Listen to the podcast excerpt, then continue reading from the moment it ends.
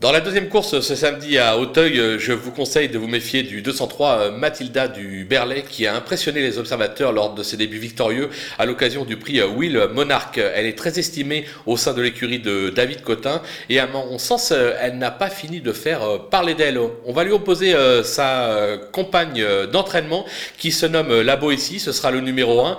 Elle est invaincue en deux tentatives sur les balais depuis ses débuts. Elle aussi entraînée par David Cotin. Ses limites sont totalement inconnues elle aura contre elle de débuter sur la butte Mortemar, mais à mon sens, elle est capable d'y figurer d'entrée de jeu. Donc un conseil de jeu, on va pas chercher plus loin.